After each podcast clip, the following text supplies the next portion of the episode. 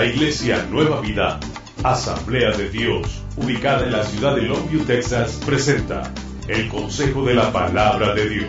Los pastores Arturo y Mayra Morales le invitan este día a meditar en las Sagradas Escrituras. Este es el Consejo de la Palabra de Dios.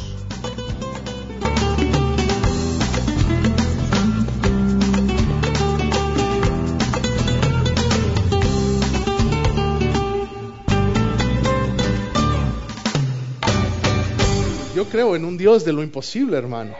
Yo no sé usted, pero yo creo en un Dios que puede hacer más allá de lo que yo pueda pensar, de lo que yo pueda imaginar.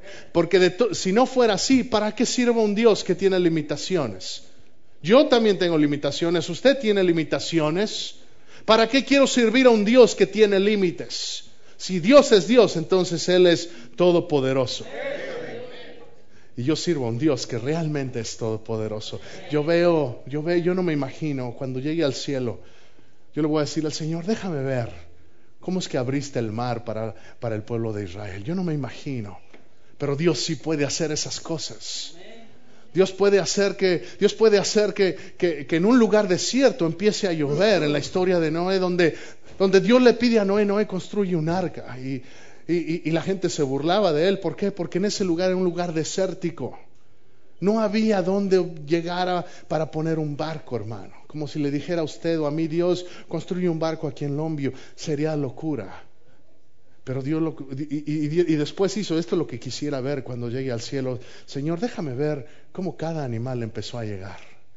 Cada, par de animal y, animal. Y yo me imagino que cuando llegó el león, yo no sé qué habrá, qué habrá sentido. No, eh? pero, es, pero la Biblia lo dice, hermano, y si la Biblia lo dice, es verdad.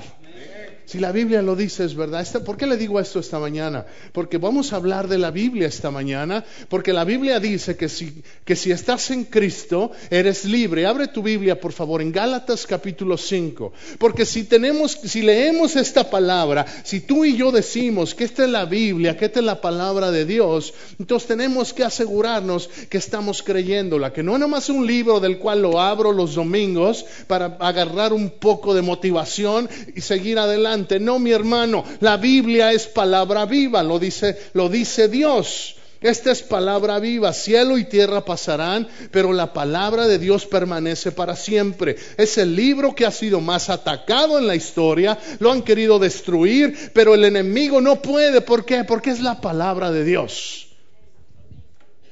Y dice Gálatas capítulo 5, versículo 1, ya lo tienes.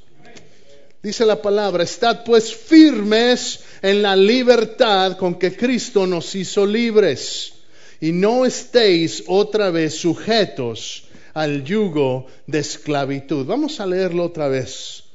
Dice la palabra, estad pues firmes en la libertad con que Cristo nos hizo libres y no estéis otra vez sujetos al yugo de esclavitud. Esta mañana yo creo que hay yugos que van a ser quebrantados. que es un yugo? Es una atadura, es una carga. Y muchas veces, por lo que yo puedo leer aquí, somos libres en Cristo, pero hay cristianos que viven todavía como si no fueran libres. Hay gente que conoce de la palabra de Dios, pero que todavía está atada a cosas del pasado, que todavía está atada a pecados. Hay cosas de las cuales todavía gente está batallando. Y yo firmemente creo que el Dios nos ha llamado a que vivamos una vida en libertad completa y total. La vida eterna no empieza cuando yo me muero, la vida eterna empieza ahora porque Cristo vive en mi corazón. Alguien debería darle gloria a Dios. ¿Por qué? Porque Dios te ha dado una libertad preciosa. Obviamente, si ya has recibido a Cristo en tu corazón, si no lo has recibido, si no lo has hecho tu Señor, hoy es tu día para que tú recibas a Cristo, para que tú lo invites a entrar en tu corazón y empieces a experimentar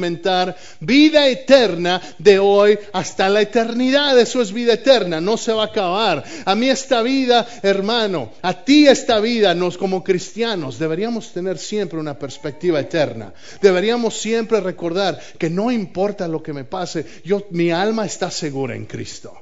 No importa lo peor que me puedan hacer aquí en esta tierra, me podrán lastimar, me podrán herir, hasta me podrán matar, pero no, no hay nada que me pueda separar separar del amor de Cristo. No hay nada que pueda separarme de eso. Y por eso es que el cristiano, dice la palabra en Gálatas 5, 22 y 23, que el gozo es un fruto del Espíritu. ¿Por qué? Porque yo no estoy gozoso hoy nada más porque me va bien hay gozo en mi vida, aunque no me vaya bien, hay gozo. ¿Por qué? Porque yo sé que todas las cosas ayudan a bien a los que aman a Dios. No me está yendo bien esta semana, no importa. Dios va a usar eso que el enemigo quiere hacer para quizá desalentarme. Dios quiere hacer esa situación en casa o ese conflicto o, esa enfermedad y el enemigo quizá quiera usarla para desalentarme, para que me eche para atrás, para que yo no esté ah, como deba con mi Señor para que yo reniegue, como le dijo, como le dijo la esposa de Job Job, mira cómo te está yendo.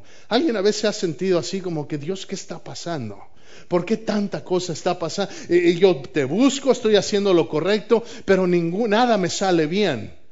¿Y qué le dice la esposa? Mira, maldice a Dios y muérete. La voz del enemigo. Si hay voces que nos están hablando constantemente. En las buenas y en las malas hay voces que llegan a tu oído. Hay voces que te dicen, mira, haz esto, haz el otro. En las caricaturas lo pintan como, como un angelito de este lado y como un diablito de este lado. ¿Sí los ha visto? Sí. No es otra cosa que el Espíritu Santo y que el mismo diablo. Y quizá diga, ay, pastor, de veras así serán las caricaturas. No, eh, eh, la realidad de las cosas es que el enemigo está siempre sembrando pensamientos. Son dardos de fuego, dice la palabra. Por eso tenemos que ponernos el yelmo de la salvación. ¿Qué es eso, pastor? El yelmo no es más que otra cosa que un casco que es lo que usaban los soldados en la armadura. Se ponían un casco. Si usted lee Efesios capítulo 6, usted puede ver la armadura de Dios. Y dice la Biblia que tenemos que ponernos el yelmo de la salvación. En otras, con esto me protejo la cabeza. Yo sé a quién le pertenezco. Cuando el enemigo quiere venir y decirte, hipócrita, ¿qué vas el domingo? ¿A qué vas el domingo? Muy santo, canta, levanta las manos. Si te vieran los hermanos lo que haces el viernes, si supieran los hermanos lo que has hecho, en, eh, eh, lo que hiciste en tal, ese sabe se llama el acusador. Ese no es Dios. El acusador es el diablo, el que viene y te apunta el dedo. El Espíritu Santo es el que viene y te dice, sí, te equivocaste, pero ven, acércate. Papá te recibe, papá está aquí. Ven, y Él es el que corre a ti. Me recuerdo del hijo pródigo. El hijo pródigo se perdió, hermano. ¿Usted cree que el hijo pródigo dijo, ah, voy a, papá, dame mi dinero?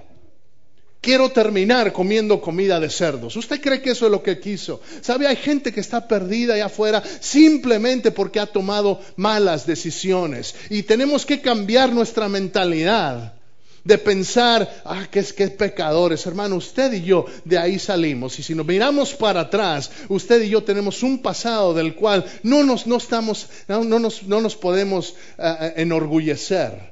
Pero la realidad es que en Cristo todos somos iguales, somos nuevas criaturas. No importa seas viejo, no importa seas joven, en Cristo, si estás en Cristo, si lo recibes, Dios dice borrón y cuenta nueva. Borrón y cuenta nueva. Esta mañana quiero hablarte de un yugo que ata a muchos cristianos, de una atadura que es muy muy sutil y de hecho la Biblia la describe como una raíz. Y las raíces no se ven.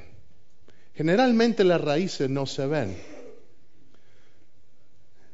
Para cuando uno quiere sacar un árbol, de hecho se ha, notado aquí al frente ya no hay arbustos, porque nos llegó, un, nos llegó un hongo y nos mató los arbustos. Entonces los cortamos pensando a lo mejor no llegó hasta la raíz y a lo mejor vuelven a brotar, pero ya los, ya esos arbustos están muertos. Pero si uno no se pone atención, no pareciera que no hay nada, pero hay muchas raíces.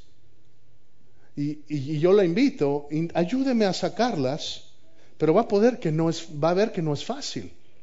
¿Por qué? Porque la raíz, quizá por arriba, por encima, no se vea como que hay mucho, quizás se ve un tronquito, pero por abajo, hermano, por abajo es una cosa grande. ¿Por qué? Porque de ahí se va, se va esparciendo y va, y, va buscando de dónde alimentarse.